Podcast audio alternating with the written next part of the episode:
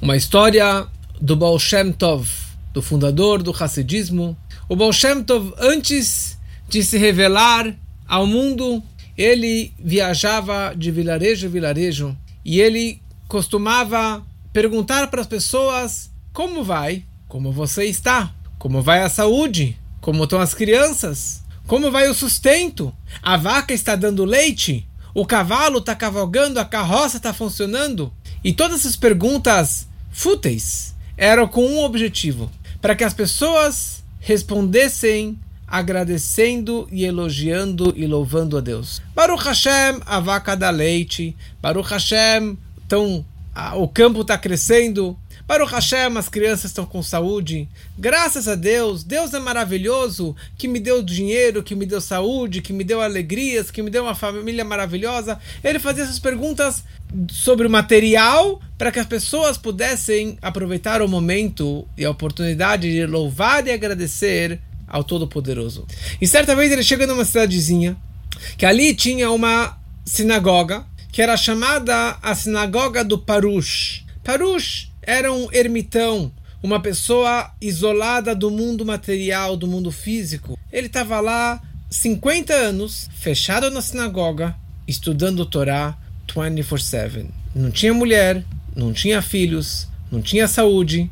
Ele jejuava a semana toda, no fim da noite, no fim da tarde, ele comia alguma coisinha e entrava novamente no sistema de jejum.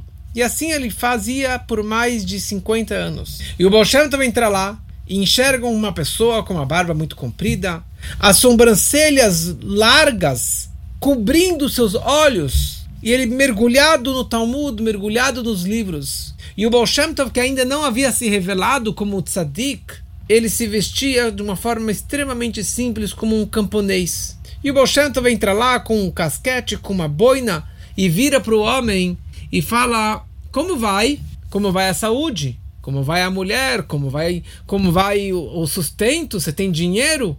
E o homem nem deu bola para o Baal Ele continuou mergulhado no seu estudo.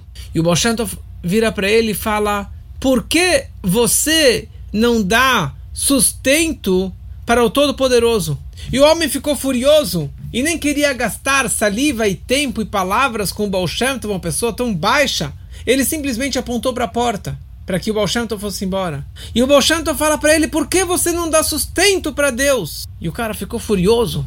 E o Shem explicou para ele e falou: nós vivemos do sustento que Deus nos dá. Da, do dinheiro, da saúde, da comida que Deus nos dá, nos alimenta. Do que, que ele vive?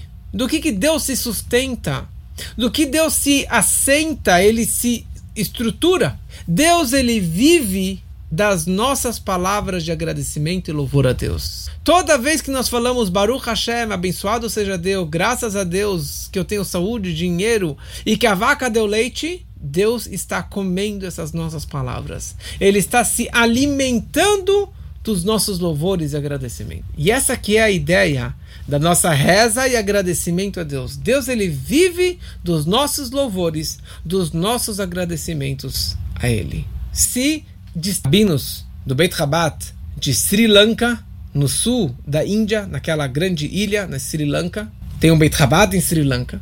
Então, dois jovens rabinos descobriram que tinham dois judeus israelenses, budistas, que eles eram monges budistas que moravam no meio de uma floresta lá de Sri Lanka, é chamada Floresta da Chuva.